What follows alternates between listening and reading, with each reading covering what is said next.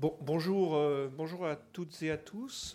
merci de, votre présence. BPI France participe à, ce salon depuis pas mal d'années, 7 ans je crois.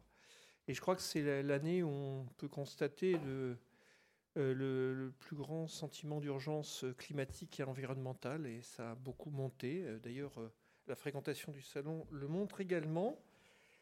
Alors évidemment, on n'est pas BPI France là pour parler de savoir si on s'est lancé trop tôt, pas assez tôt, que les actions arrivent trop tard. Par contre, notre objectif pour BPI France, c'est euh, d'aider euh, financièrement, méthodologiquement, les entreprises à euh, lancer leur transition et leur adaptation climatique le mieux et le plus, le plus vite possible, et en particulier les PME et ETI. pourquoi? Parce que les PME et les ETI ont évidemment une taille qui parfois ne leur permet pas facilement de, faire ce genre de, de mouvements stratégiques. Et puis parce qu'on pense qu'il y a dans la planète finance, dans la planète réglementaire, dans la planète, euh, euh, comment dirais-je, de la gouvernance, euh, il y a une tentation assez forte de transition désordonnée qui pourrait créer des effets de bord qui seraient économiquement difficiles. Alors bien sûr, le nous avons au cœur de notre plan stratégique un, plan climat, c'est un plan climat qui, touche tous les métiers, qui touche euh, toutes les, lignes de métiers, toutes les activités de BPI France. Dans ce plan climat, en fait, il y a, plusieurs euh, piliers. Il y a bien sûr un pilier autour des énergies renouvelables, il y a un pilier autour des green tech, euh, qui, qui, apportent des solutions à la transition. Et puis, il y a un pilier qui est un pilier qui touche toutes les entreprises, qui est un pilier d'accélération euh, de la transition écologique et, environnementale pour l'ensemble des entreprises euh, que nous pouvons toucher.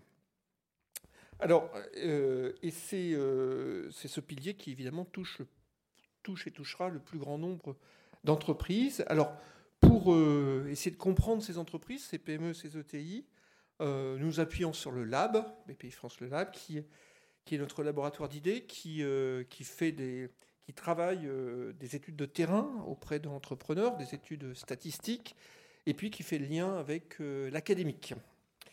Euh, en fait, c'est essentiel d'inspirer les dirigeants, de, de, leur proposer des grilles de lecture pour faciliter leur passage à l'action. Donc, notre idée, c'est vraiment de faire du passage à l'action.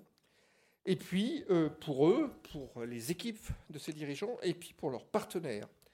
Donc, euh, à travers de nombreuses études de cas, nous, avons, euh, nous, avons, nous relevons plusieurs éléments déterminants dans la conduite de cette transition et qui, en fait concernent toutes les entreprises, qu'elles soient des petites ou des plus grandes. Hein. Là, on ne parle pas des grandes entreprises, hein.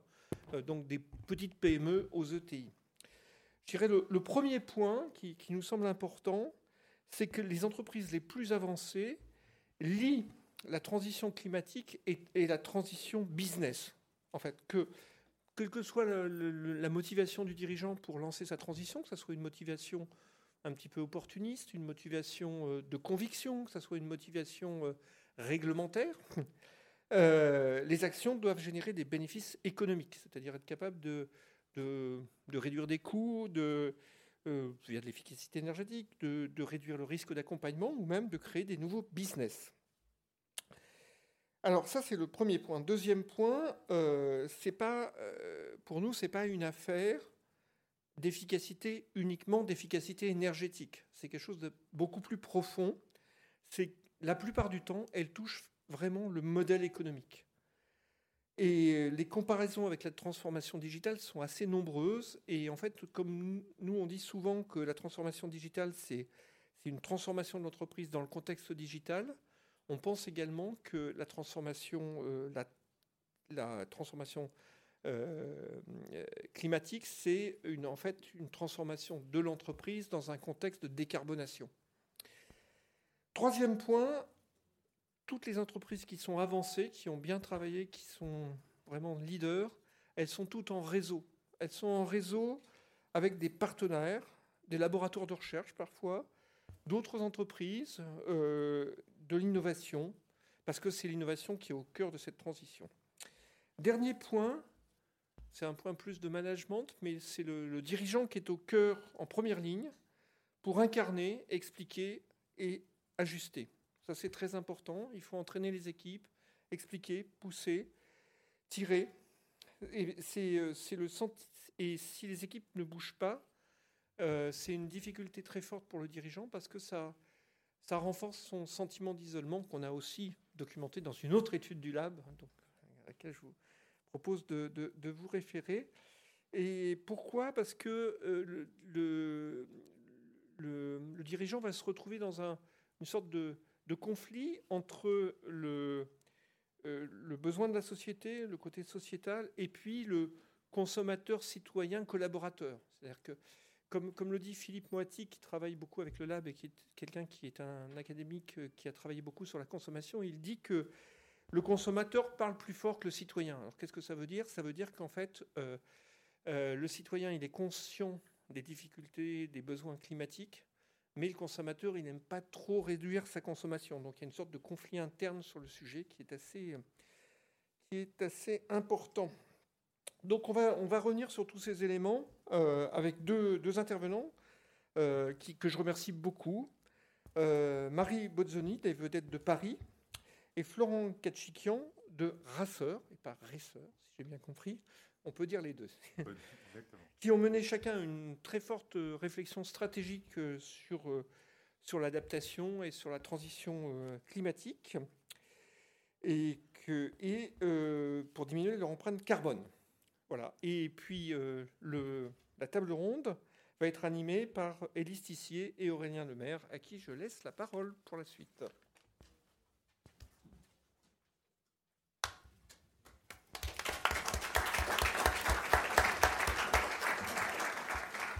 Bonjour à tous, merci pour votre présence. Donc, je serai avec Aurélien pour euh, animer cette table ronde avec Marie et, euh, et Florent. Et je vais rebondir sur ce qu'a dit Pascal à propos du rôle du lab, je vais revenir en arrière, sur l'inspiration et créer des grilles de lecture. Euh, le constat qu'on a fait au lab depuis euh, quelques années, notamment sur la question de la transition climatique, c'est que euh, la conscience était bien là, la conscience des dirigeants, et je ne parle pas de 2022, hein, je parle d'avant. pour autant, un passage à l'action difficile. Pour une raison principale qui était bah, finalement qu'est-ce que je peux faire, comment je peux faire, par quoi commencer. Et donc, tout simplement, dans notre démarche euh, de recherche, je dis régulièrement que le lab est entre le laboratoire de recherche et le cabinet de conseil, nous sommes allés voir des PME ETI, qu'on a appelés précurseurs, parce qu'on a fait un gros travail de sourcing pour aller chercher des entreprises qui étaient sur différents secteurs d'activité, toujours des PME ETI, mais de la toute petite PME qui fait 3-4 millions d'euros de chiffre d'affaires à l'ETI euh, qui en fait euh, plutôt plusieurs centaines, et pour comprendre finalement ces entreprises, ce qu'elles ont fait, ce qu'elles en ont retiré, et pour partager ces retours d'expérience auprès du plus grand nombre de PMETI en lien avec le pilier 1 aussi du plan climat de BPI France. Alors si je reviens sur la question de grille de lecture, euh, et notamment sur le comment je mène ma transition, on s'arrêtera aujourd'hui uniquement sur les questions de décarbonation et pas d'adaptation aux effets du dérèglement climatique, qui sont aussi un enjeu à part entière.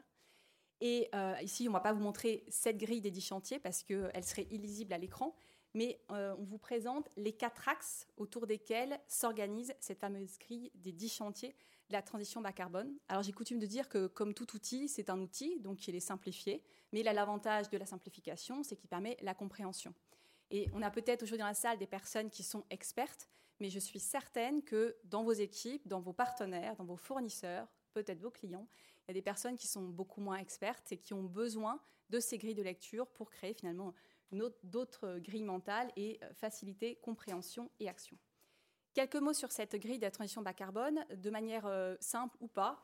Euh, on a lu beaucoup au lab de la documentation, notamment la stratégie nationale bas carbone, et on s'est dit finalement comment on passe cette documentation extrêmement riche, parfois complexe, non faite pour des PME-ETI, à justement des choses plus simples et surtout qui sont adaptés euh, à des entreprises de petite et de moyenne taille. Et donc quand on a fait euh, ces différentes lectures, on a pu rassembler ça sur quatre axes. que vous voyez à l'écran, énergie, matières premières, mobilité, puits de carbone. Les trois premiers, ça consiste à réduire l'empreinte au maximum. Et puis une fois qu'on a fait le maximum, je ne vais pas vous l'apprendre, c'est par les puits de carbone qu'on peut créer cette compensation et arriver dans la mesure du possible à zéro pour faire des mathématiques de manière très simplifiée. Euh, sur les trois premiers axes, énergie, matières premières, mobilité, il s'agit, et je ne vais pas vous l'apprendre, à, une rentrée où on ne parle que de sobriété. La première action, c'est de diminuer au maximum eh ben, ce, qu'on consomme en énergie, ce qu'on consomme en matière première et ce qu'on consomme, ce qu'on utilise en tout cas en mobilité. Euh, deuxième action, bien sûr, euh, sur ces trois premiers axes, enfin pas bien sûr, mais aussi, c'est d'avoir recours, de, de, recourir à des énergies, à l'énergie, à des matières premières, à la mobilité la moins carbonée possible. Par exemple, euh, je pense à la biomasse sur l'énergie ou sur des matières premières, on peut euh, euh, utiliser des fibres qui sont recyclées. C'est pas neutre en, carbone, pour autant, c'est mieux que de non recycler. Et puis, bien sûr, c'est recourir à l'énergie des matières premières et la mobilité, que ce soit zéro carbone. Je pense évidemment au solaire si on parle de l'énergie ou à la pardon, j'ai perdu mon fil.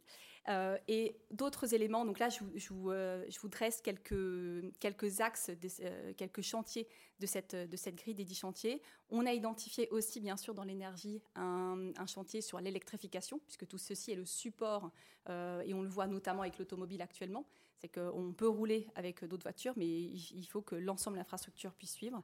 Euh, matières premières, on a aussi un axe sur euh, tout l'impact lié à, l'usage de matières euh, d'origine animale. On pourrait d'ailleurs en parler tout à l'heure avec, Florent.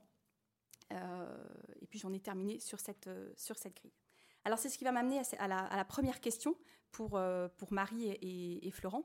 D'abord, je vais vous demander à chacun de, de, vous présenter, de présenter vos entreprises qui sont dans deux secteurs fondamentalement différents et de nous parler des euh, projets que vous avez euh, d'ores et déjà lancés ou que vous êtes peut-être encore en, cours de lancement. Merci. Marie, peut-être? Non euh, bonjour.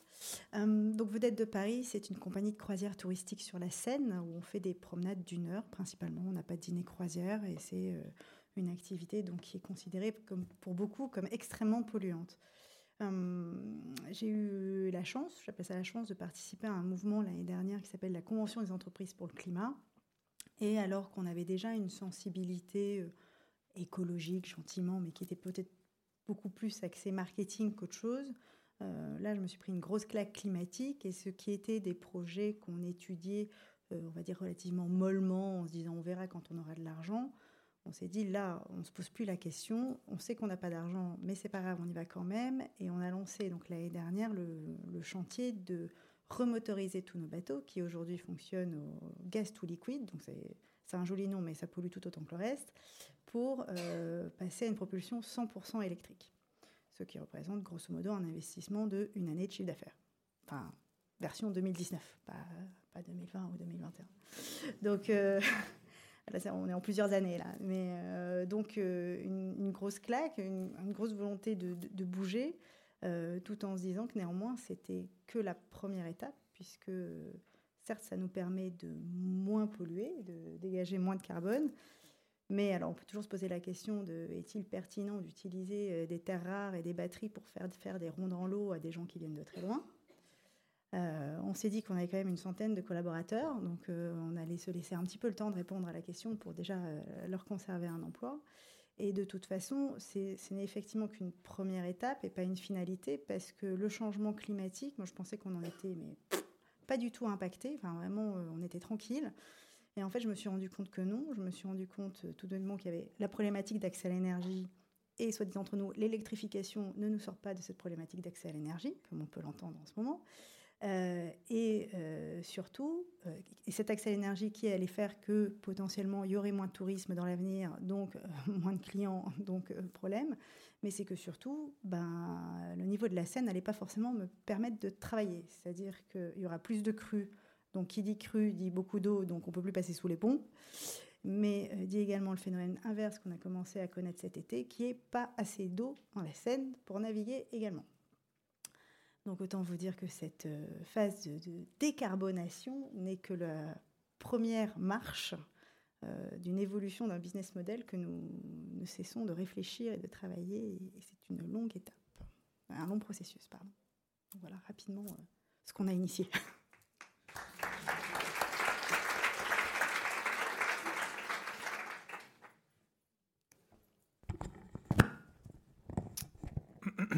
Bonjour à tous, ravi de voir autant de monde sur ces sujets aussi, Important. donc moi je suis Florent, je dirige la société Rasseur. Donc Rasseur est une marque française quasi centenaire aujourd'hui, qui est euh, spécialisé dans les vêtements de protection à destination euh, des euh, motards, des skieurs, des usagers de roues, cyclistes, trottinettes et de l'équitation notamment. On a aussi également des univers autour de la défense, donc militaire et industrie. le sujet de développement durable, pour moi, c'est un sujet déjà par euh, nécessité, puisqu'on opère dans une activité euh, textile qui est décriée comme étant très polluante, et c'est le cas. Euh, donc c'est un sujet qu'il faut prendre à bras le corps pour essayer de changer les choses. Et c'est aussi un sujet que je prends et qui me tient à cœur par rapport à mes convictions personnelles. J'ai deux enfants en bas âge aujourd'hui et, je ne veux pas leur laisser une poubelle à terme quand euh, ces sujets sont arrivés sur la table euh, au sein de Rasseur, euh, la première des choses qui a été, c'est de dire bon, mais comment on fait?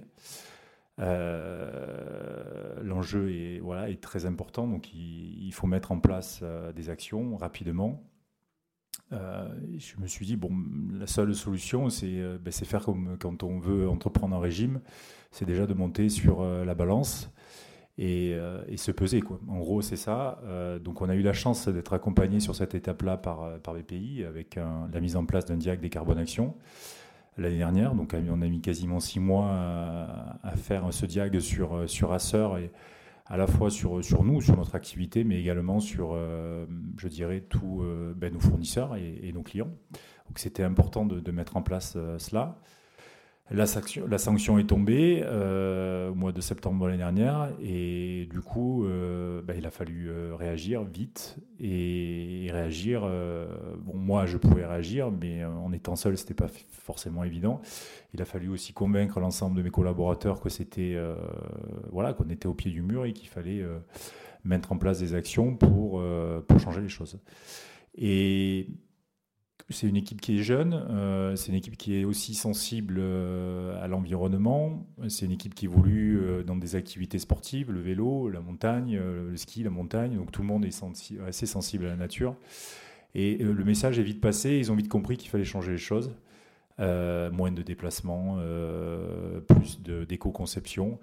Donc on a mis en place un plan d'action rapidement en interne et on a réussi, on commence à réussir à changer les choses, euh, on va avoir les premiers effets de ce changement-là euh, six mois après, donc c'est déjà plutôt bien. Euh, on, a plutôt, on a plutôt fait cela en communication interne, on n'a pas encore communiqué en externe parce que je ne suis pas forcément à l'aise sur ce genre de choses. Et je pense qu'on n'a pas fait assez de choses encore pour, communiquer en externe. Mais je, commence à percevoir que les consommateurs, ou citoyens, ou citoyens et consommateurs, sont sensibles à ça, commencent à être sensibles à ça, surtout dans les activités outdoor. Et, euh, et c'est une bonne chose pour nous. Euh, même s'il euh, y a des marques aujourd'hui asiatiques, pour pas les citer, qui se développent de manière incroyable, et je me dis mais comment c'est possible en 2022 Bon, c'est malheureusement le cas. Mais il y a quand même de l'autre côté des gens qui sont sensibles à ça. Donc euh, je pense qu'on peut y arriver. Il euh, faut prendre le problème à voir le corps et tous, euh, on peut apporter notre pierre à l'édifice pour changer les choses, acteurs du public, acteurs du privé et, vous en tant que citoyens et, et consommateurs. Mais nous, il faut qu'on vous propose des produits en qui, des produits qui, vous font confiance, qui y a une empreinte carbone, il y a une étiquette, vous savez, vous connaissez la composition du produit, donc vous êtes effectivement euh, informer des, conséquences euh, que vous pouvez générer lors de votre achat du produit. Donc euh, en gros, nous, on est une PME de 30 collaborateurs aujourd'hui. ce développement durable-là, il est important pour les PME, il est vital même, mais il est aussi important pour les ateliers les grands groupes. Donc c'est tous ensemble qu'on peut essayer de changer les choses. Voilà.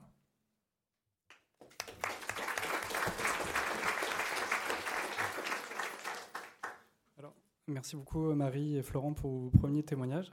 Euh, je vous propose de continuer euh, avec le déroulé euh, sur une autre partie méthodo proposée par, le lab. Alors, Elise vous a présenté les, dix chantiers de la transition qu'on avait regroupés sur quatre axes, qu'on vous a présenté au tout début. ce qu'on a vu aussi au travers des différentes études de cas d'entreprises précurseurs comme Racer ou Vedette de Paris, c'est que la plupart des actions qui étaient lancées, on pouvait les regrouper, les formaliser sur quatre axes. Qu'on a appelés les quatre leviers de la transition. Et, ces quatre leviers, finalement, ils sont relativement classiques pour la plupart des entrepreneurs. Mais c'était intéressant de, les formaliser, de les partager avec aussi un certain nombre d'exemples comme euh, ceux qu'on vous affiche euh, aujourd'hui. Donc le premier levier, c'est la vision et la gouvernance. Donc là, il s'agit de formaliser euh, de façon, on va dire, plus ou moins formelle, c'est-à-dire à l'écrit ou en tout cas dans la vision du dirigeant, ce qu'on veut faire à l'aune des, des, enjeux climatiques, parce que là, on parle vraiment de transformation globale de l'entreprise en intégrant les enjeux d'adaptation et de transition. Et pour cela, il faut vraiment que le dirigeant et ses équipes réfléchissent à finalement quelles vont être les priorités euh, en termes de recrutement, d'investissement, euh, comment on emmène les parties prenantes, les fournisseurs, avec qui on, noue des partenariats. Et là, il y a vraiment une phase de réflexion qui se fait soit en solo, soit en étant accompagné par des experts, mais c'est vraiment un levier euh, important. Ensuite, on a un deuxième levier qui est peut-être le levier fondamental dans la transition climatique, si on le compare à la transformation digitale des entreprises, c'est la recherche et innovation, enfin RD et innovation.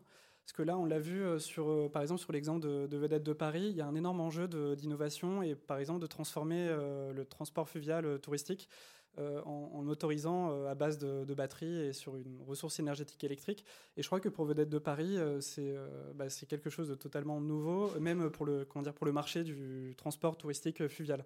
Et donc là, en fait, c'est de l'inconnu c'est de, de, la technique et donc ça demande énormément d'innovation qui peuvent, enfin, qui peut émerger soit de l'interne. Donc on a des entreprises qui ont des services de R&D ou qui reformalisent des, des services de R&D au service de la transition. On a des partenariats, donc euh, ce serait intéressant de voir pour Vedette de Paris euh, comment l'électrification se, met en place. Et aussi, euh, et aussi bah, des, contacts avec des laboratoires de recherche qui sont souvent implantés en région, enfin au niveau local, au proche des, des entreprises. On a un troisième levier qui est finalement, euh, et en général le premier frein euh, rencontré par les PMETI, qui sont les ressources financières. Parce que quand on parle d'innovation, euh, on parle d'investissement, et, là, on a besoin de beaucoup de ressources financières. Donc les entreprises qu'on a vues et qui étaient les précurseurs, en général, elles arrivaient à trouver des financements publics. Donc on parle par exemple du plan de relance, on a des financements ADEME, on a des financements qui sont fournis par la plupart des régions, donc il y a des thématiques. C'est pas forcément facile de s'y retrouver. Donc, dans les entreprises qu'on a vues, il y avait euh, de l'accompagnement par des cabinets de conseil, par des experts qui permettaient d'aller chercher ces financements fléchés euh, plus ou moins fortement sur la, transition. Et aussi, on a un sujet de, valorisation euh, de, ce que l'entreprise fait. Donc là, on a des entreprises qui vont certifier, labelliser en fait tout ce qui est démarche vertueuse d'un point de vue environnemental. Et enfin, on a un quatrième levier qui est aussi hyper important, qui sont les ressources humaines et la conduite du changement. Donc on a à la fois une transformation d'activité qui nécessite, quoi qu'il arrive, d'embarquer les équipes qui sont déjà présentes, et aussi une montée en compétences ou euh, un changement d'activité qui va nécessiter d'aller chercher des compétences différentes, euh, des nouvelles compétences, des compétences pointues ou des compétences, on va dire, techniques qui vont être différentes, par exemple sur l'économie circulaire, dans tout ce qui est réhabilitation d'entretien, euh, pardon, réhabilitation de matériel usagé. Là, on a vraiment des sujets de formation et de montée en compétences sur des activités qui sont nouvelles. Et donc là, on a des dirigeants qui ont dû, par exemple, créer des écoles de formation internes aux entreprises parce que les compétences n'étaient pas disponibles. Et on a aussi des dirigeants qui vont chercher des, euh, bah, personnes qui sont en test chiffres, des profils qui sont généralistes ou plus spécialisés. Et donc là, on a vraiment un changement euh, d'activité à l'aune de, ces enjeux. Et donc tout ça m'amène euh, à une nouvelle question pour nos deux témoins d'aujourd'hui en fait, on a deux, entreprises qui sont précurseurs et qui agissent sur ces sujets depuis relativement longtemps, mais on, sait aussi qu'en 2022, on a vraiment des, sujets spécifiques qui impactent particulièrement les entreprises de différentes manières, que ce soit sur la sobriété, la crise euh, énergétique. donc, ce que je voulais demander à, Marie et Florence, c'était euh, justement quels sont les défis spécifiques qu'ils rencontrent en cette année 2022 qui portent de nombreux défis supplémentaires, en plus des enjeux climatiques.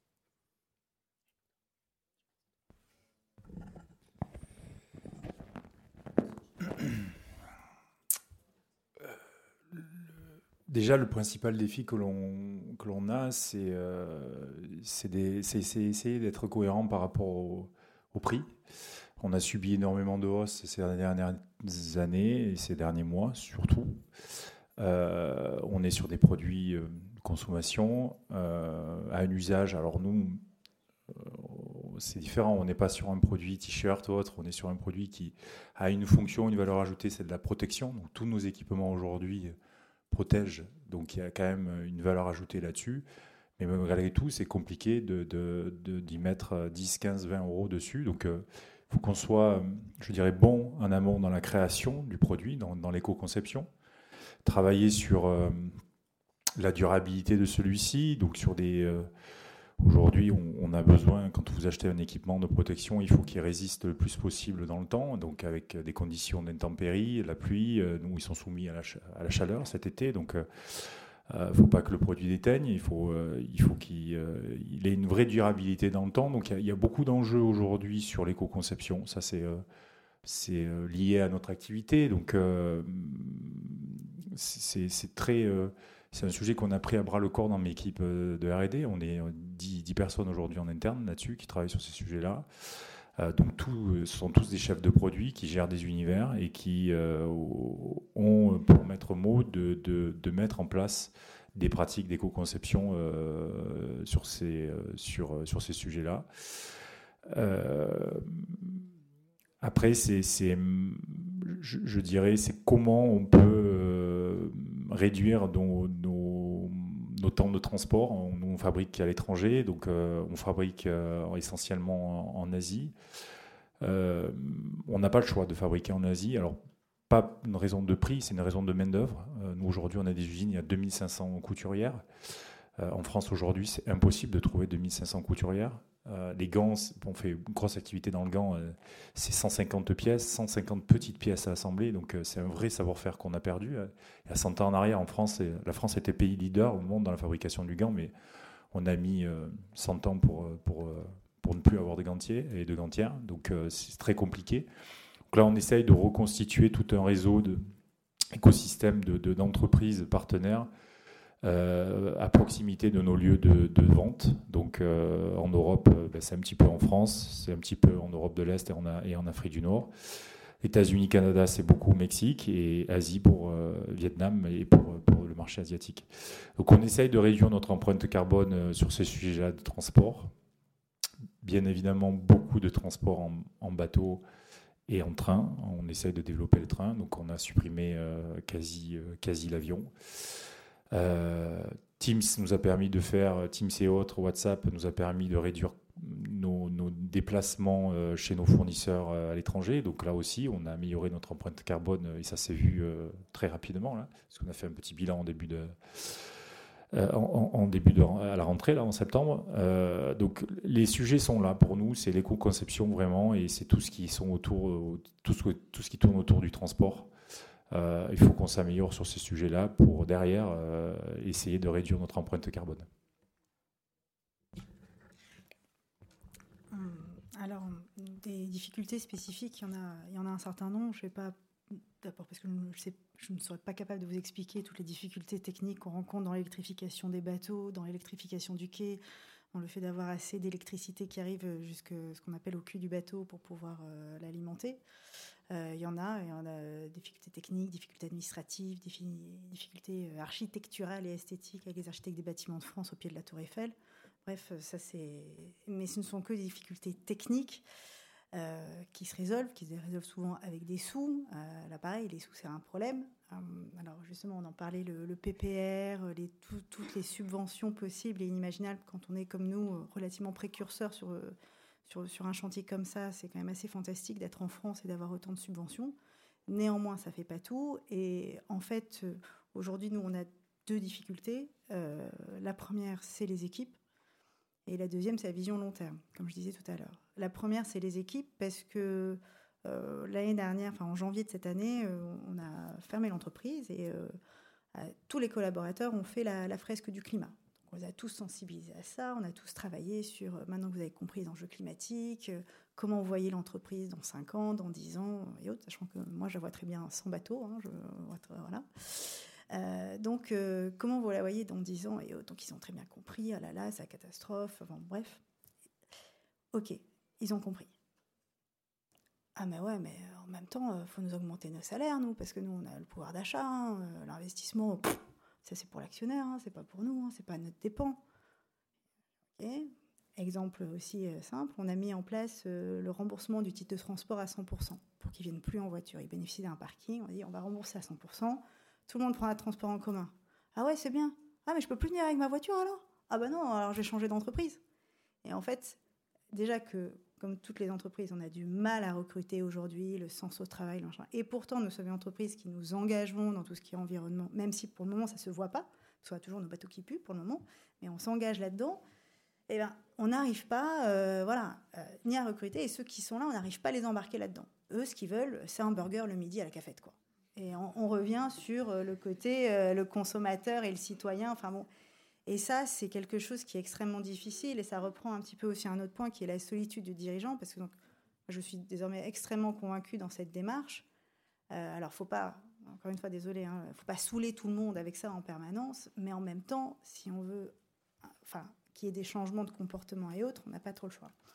Aujourd'hui, on ne se pose pas trop la question de la réaction de notre consommateur, puisque, euh, comme le disait Florent, euh, euh, on sait que le consommateur devient de plus en plus euh, sensible à ces enjeux-là. On espère qu'il n'y aura pas des répercussions tarifaires ou alors vraiment très marginalement, si vous payez 22 euh, euros au lieu de 21 votre ticket parce que c'est un bateau électrique, je pense que ça, ne fera peur à personne. Donc nous, notre problème, il n'est pas tant ça. Par contre, nous aujourd'hui, comme je disais, moi dans 10 ans, si ça se trouve, j'ai plus de bateau. Donc maintenant, qu'est-ce que je fais? Et aussi, quel est mon rôle dans tout ça? Nous, pareil, on a fait un bilan carbone très rapide, très succinct, euh, flux financier, enfin bref. Euh, et en fait, euh, si je m'arrête au déplacement, enfin au scope 3, avec juste le déplacement entre le lieu où le, mon client dort et pour venir jusqu'à chez nous, sachant que nous, on a une clientèle qui est à 50% française, principalement européenne, très peu de destinations lointaines, on est, je vous dis comme ça, 3200 tonnes. Si par contre, je rajoute l'acheminement entre le domicile, le lieu de résidence et Paris, et que je ne prends que 5% des émissions carbone liées à ça, encore une fois des Français, hein, principalement des Français et autres, je passe de 3200 à 32 000. Donc moi aujourd'hui mon problème, oui je vais électrifier mes bateaux, je vais passer de 3200 à 1600. Super, j'aurais divisé par deux, génial, encore une fois j'utilise des terres rares pour faire des ronds dans l'eau, ok. Mais le vrai problème, c'est ce qu'il y a entre les 3200 et les 32 000. Donc aujourd'hui nous on se dit que, un, il faut qu'on réoriente notre activité sur une clientèle plus locale, qui est là en plus à l'année, confinement, pas confinement et tout ce qu'on veut. Alors là, on peut imaginer plein de choses, la culture et autres, mais on, se donne une espèce de mission, en fait, vis-à-vis de notre clientèle actuelle touristique, de comment lui donner envie de voyager différemment et comment la sensibiliser. Et une fois qu'on se dit ça, c'est, pas tout sensibiliser, mais il faut, encore une fois, il y a quand même euh, derrière toujours. Euh, parce que c'est bien beau, je prends des, sous du PPR et autres, mais enfin bon, il va falloir euh, bien rembourser à un moment, donc il faut quand même trouver un équilibre économique dans tout ça. Et donc ça, c'est encore une difficulté à arriver, une volonté, on va dire civique, d'évangélisation, on va dire sur bien voyager, mais d'un autre côté, comment conserver des revenus pour payer les banques et pour payer les employés qui demandent euh, le burger le midi, qui sera devenu végétarien. Voilà. mais euh, aujourd'hui, c'est ça. Nous, nos deux difficultés, c'est embarquer les collaborateurs qui, même s'ils comprennent complètement, ah ben oui, il faut euh, la sobriété, il faut faire attention à tout ça. Mais après qu'on dit, bah, ah, ok, maintenant. Et donc voilà, là, ça passe plus. Là, ils comprennent plus.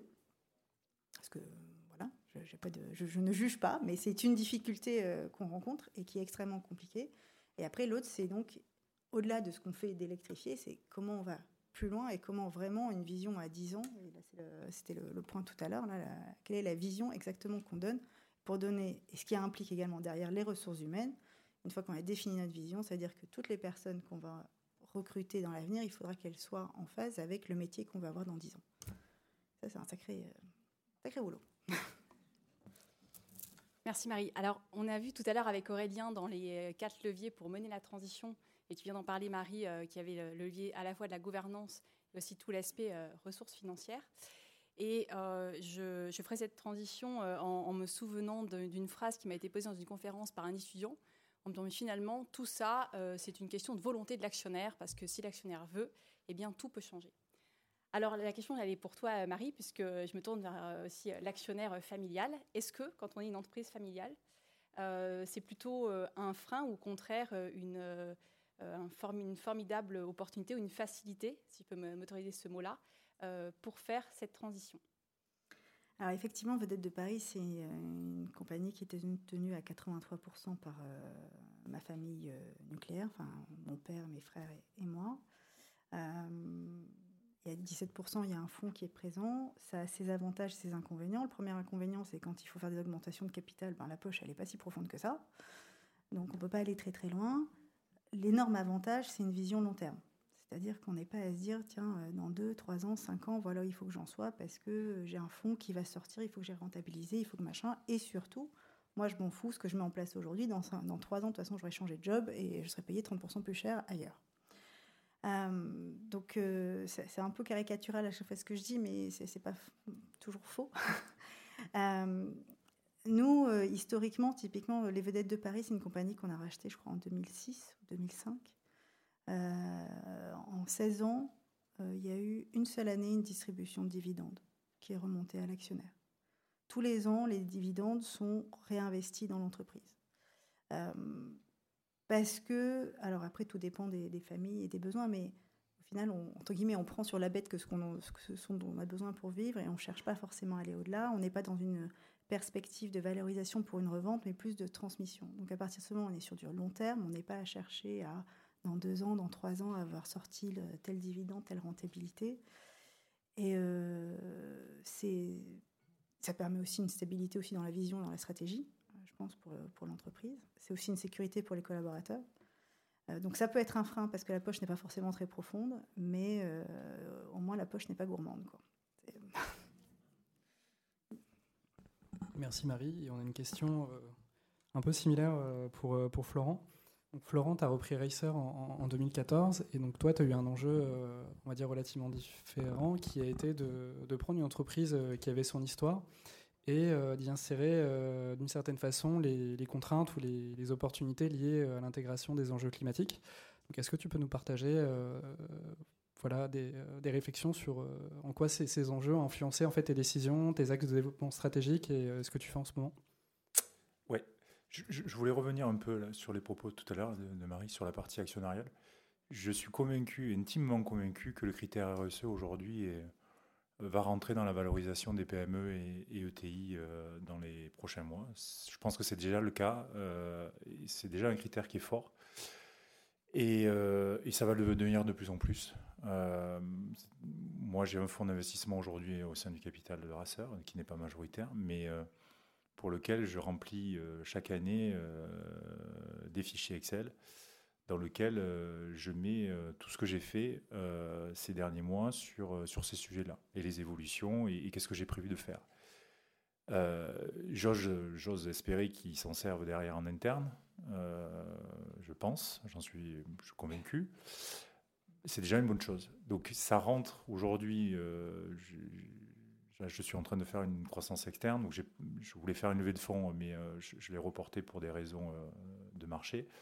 Mais euh, les, investisseurs que j'ai rencontrés récemment m'ont tous dit que ce que j'avais fait sur la partie RSE était, était incroyable et, qu'ils aimeraient bien que dans leur portefeuille de participation, il y ait, autant de choses faites sur, sur leur société. Donc ce sont des gens comme nous, même si effectivement ils ont des critères financiers, euh, il faut que quand ils rachètent, euh, il faut qu'ils fassent x2 et demi, mais euh, ils sont convaincus que la partie RSE est très importante. Donc je ne sais pas si dans la salle il y a des, managers qui vont reprendre ou qui sont à la tête d'entreprise et qui vont lever des fonds. Il ne faut pas négliger ce point-là. Ça, j'en suis convaincu. Après, pour revenir du coup sur, la question, désolé pour, cette petite parenthèse que je referme. Elle est compliquée parce que on est en 2022, mais en face de nous, je, vois des réactions aujourd'hui qui sont euh, extrêmement bizarres. Je pensais qu'à la sortie du Covid, euh, on allait, euh, ça allait changer. malgré moi, ça ne change pas. c'est pire. Je ne suis pas défaitiste, mais je trouve que c'est pire dans le comportement des gens. et ça, ça me rend malheureux ça rend malheureux mes enfants. On en parle souvent. Ils ont, ils ont 7 ans et 5 ans, mais ils ont une vision des choses euh, que j'essaie de leur transmettre et euh, sont scandalisés par les gens qui jettent des choses par terre et tout. Et, ça, je crois qu'il ne faut pas oublier qu'on a tout, tous là. Euh, je, peux reprendre les propos de, de, certains, de certaines personnes là, récemment, lors de, conférences notamment. il y en a une il n'y a pas si longtemps que ça, devant des chefs d'entreprise. on est responsable de cette situation-là tous. il ne faut pas l'oublier. Je crois qu'on peut mener des politiques de croissance et de développement, mais il faut qu'on mette la nature au centre de, tout cela. Il ne faut pas l'oublier. On vit, de, la nature. Donc, je, je suis très triste de cette situation-là. C'est vrai que le réchauffement climatique, on en parle, mais on le vit, euh, on le vit de plus en plus. Euh, et moi, en tant qu'acteur privé, je, me dois de changer les choses, même si c'est des gouttes d'eau dans un, dans un lac dans, une, dans un océan. Euh, je, me dois d'apporter les choses. Et je dois de, me dois de convaincre mes, mes salariés qu'il faut aussi qu'eux, ils changent. il faut que je leur donne les moyens aussi de changer. Hein. Moi, je me considère comme un, entraîneur de football, hein, je leur donne euh, les maillots et puis après c'est eux qui sont sur le terrain, hein, c'est pas moi. Euh, par contre, c'est moi qui fais mon équipe, c'est moi qui euh, voilà qui fait les changements s'il y a besoin de faire des changements et qui entre guillemets les, entraîne au quotidien. Mais c'est eux qui sont sur le terrain et, ça, je pense qu'aujourd'hui, il faut que les gens le comprennent que c'est eux qui sont sur le terrain. C'est pas pas Emmanuel Macron qui est sur le terrain. Je crois qu'il faut arrêter de dire que c'est sa faute, que si, que là, que quoi, et qu'est-ce. Ça rentrer dans les débats et qu'on est tous responsables de ça et que nous tous on est capable de changer les choses. Et ça, il faut vraiment que tout le monde le comprenne, euh, parce que sans ça, on s'en sortira jamais. On va droit dans le mur, si on, est, on s'est pris, euh, je pense même. Mais par contre, on peut changer les choses, et c'est le moment de le faire. C'est le moment de le faire pour les jeunes générations qui arrivent derrière. Nos parents euh, n'étaient pas, je dirais, sensibilisés à ça. C'est dommage. Nous, on l'est. Il faut qu'on se bouge. C'est clair, net et précis. Aujourd'hui, en 2022, il faut aussi que nous, on puisse, euh, qu'on soit cette génération-là, les Y, les X, les Z, tout ce que vous voulez, les A, les B, les C, euh, peu importe, c'est qu'on se bouge. C'est clair, net et précis, on n'a pas le choix. C'est comme ça. Si on veut avoir euh, encore une chance de pouvoir évoluer sans, max, sans masque oxygène dans les années à venir, il faut qu'on fasse en sorte que, que, le monde se, régénère de par lui-même. Euh, et je pense que la nature, on l'a vu pendant euh, la première, le premier confinement. Euh, j'avais, j'avais mis ma famille à la montagne. ils m'ont tous dit en une semaine, on a revu la nature, les, les, animaux avaient repris le dessus. Donc ça, c'est le plus bel exemple qu'on peut faire, qu'on peut, réussir ces changements-là, tout en ayant, je dirais, de la croissance, de la croissance verte, euh, et on aura cette croissance verte euh, parce que tout le monde rejouera le jeu, les industriels aussi. On arrêtera de faire des produits de merde, euh, des produits qui sont cotés D ou E aujourd'hui, trop sucrés, trop ci, trop là. C'est inadmissible hein, avec du packaging de partout. je crois que là, le privé est responsable, l'industriel est responsable de ça, mais vous, en tant que consommateur, vous l'êtes aussi parce que vous l'achetez. Et ça, il faut qu'on fasse attention à ça aussi. Il ne faut pas oublier que vous êtes responsable parce que vous êtes citoyens et consommateurs. Moi, je me dois de vous faire des produits de qualité et vous, vous devez, par vos choix de consommation, prendre les bonnes décisions quand vous êtes dans un, dans un centre commercial avec, bien entendu, la variabilité prix qui est très importante. Donc nous, il ne faut pas qu'on vous prenne pour des jambons, euh, ça c'est certain. Euh, après, il y a aussi la chance d'avoir des plateformes comme Vinted, Le Bon Coin et autres, parce que vous pouvez acheter d'occasion. Et, je vous invite à faire ça aussi, parce que c'est un bon moyen pour nous, en tant qu'industriels, d'avoir une seconde vie dans nos produits. Euh, voilà, et nous, la, seconde vie, elle est là. Après, la troisième, c'est Croix-Rouge. Et, la quatrième, c'est c'est la petite start-up que j'ai vue euh, sur le pavillon BPI qui va me permettre de recycler mon gant en, transformant en briques d'isolation. Donc, l'être humain est incroyablement intelligent et il a une capacité de s'adapter qui est énorme. Mais euh, il ne faut pas la faire à la don't look up. il faut se bouger. il faut qu'on soit, euh, il faut qu'on soit, euh, je dirais, dans l'action et, qu'on ait conscience de tout ça. Donc, si parmi vous, vous êtes tous convaincus de ça, il faut, il faut agir. Même si on est dégoûté et qu'on pense que ça servira à rien, il faut le faire pour se donner bonne conscience et faire changer le comportement des gens qui sont autour. Vous allez vous faire insulter souvent. Hein. Moi, quand je vois des gens qui jettent une euh, une canette par terre, euh, ils m'insultent parce que je leur dis de jeter à la poubelle, mais c'est pas grave, c'est voilà, c'est la vie. Vous avez fait votre vous avez fait euh, ce que vous devez faire et, vous êtes citoyen. C'est eux qui ont rien compris. Donc il faut continuer comme ça dans cette démarche-là et, essayer de faire avancer les choses. Voilà, c'est le message que j'aimerais vous faire passer aujourd'hui. Et moi, j'essaye, mes enfants aussi, et, si, si, tous on réagit et on n'attend pas les, que les autres le fassent à notre place, je pense qu'on arrivera à changer les choses. Voilà. Merci Florent.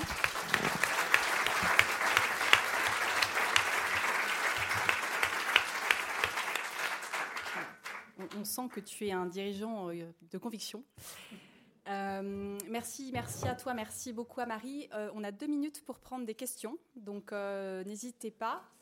Et si toutefois des questions il y a, j'en profite pour vous dire aussi que toutes nos études, vous les retrouvez sur notre site lelab.bpifrance.fr et on a aussi un, compte Twitter que vous pouvez suivre et sur lequel vous retrouvez aussi nos publications. Je ne vois pas de main se lever. Si, Il y a un micro juste ici, si vous voulez. Bonjour. Une question euh, pour Racer. Est-ce que vous avez envisagé la réparation de vos produits à l'image de Patagonia? Alors, euh, effectivement, Patagonia est précurseur là-dessus. Euh, nous également, on a la chance d'avoir un atelier aujourd'hui où on a quatre couturières à Salon de Provence. Je vous invite à venir d'ailleurs, où on répare euh, les produits quand c'est possible de réparer. Euh, on a, par rapport à Patagonia, qui est plus sur des produits, je dirais, de grande consommation, nous on a une contrainte de normes. par exemple, sur un gant de moto, on est tenu de respecter certaines choses et de faire attention à ce qu'on fait. si vous tombez, il ne faut pas que le gant se déchire. Donc, on est tenu d'apporter des réparations qui tiennent dans le temps. Donc oui, on le fait. On a aussi des produits électroniques de type gants chauffants et doudoune chauffante. Donc effectivement, on a aussi un SAV en interne qui nous permet de, réparer euh, les produits. Quand ce n'est pas le cas, euh, comme je vous l'ai dit tout à l'heure, on essaye de les récupérer, de les donner si c'est possible, euh, et, si on ne les donne pas, c'est d'en faire. Euh, on cherche vraiment, et là je suis ravi d'avoir trouvé cette start-up ici. On cherche une solution pour euh, transformer ce produit-là en, isolant, soit pour mes produits à moi, parce que je, je, me sers d'isolant à l'intérieur de mes gants et de, mes vestes, mais soit pour sur, sur des, sur des isolations de, de maison ou autre. Donc oui, on le, on le met en place. On l'a mis en place. On me fait signe que c'est terminé. Donc n'hésitez pas euh, si il y avait des questions après. Merci beaucoup, merci à tous.